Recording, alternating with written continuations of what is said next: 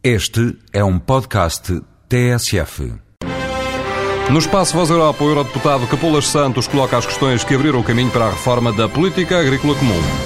A razão é que hoje, em 2008, ou amanhã, em 2010, ou em 2015, um agricultor recebe um montante porque o recebia em 2002 ou porque aquele que o antecedeu recebia em 2002 e um agricultor que entra agora na atividade não recebe ajuda nenhuma. Portanto, há aqui um conjunto de contradições eh, que se tornaram insuportáveis e isso justifica eh, esta análise e esta reponderação que está a ser feita, mas, sobretudo, justifica preparar o futuro para depois de 2013, já que o atual conjunto de regras foi definido até 2013 e, portanto, serão apenas pontualmente retocadas, porque uh, a agricultura é um setor, como qualquer outro, mas é um setor da economia que necessita de estabilidade e, portanto, ninguém pode eh, programar investimentos que muitas vezes só são reprodutíveis a médio e longo prazo se as regras do jogo se alterarem ano a ano. E, portanto, digamos, há uma certa garantia de estabilidade relativamente às atuais regras para o período 2007-2013.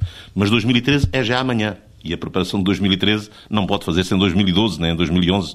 E este debate eh, é a antecâmara do grande debate que se seguirá e que irá redefinir o modelo da agricultura para depois de 2013, tendo em conta eh, o conjunto de mudanças que se verificaram.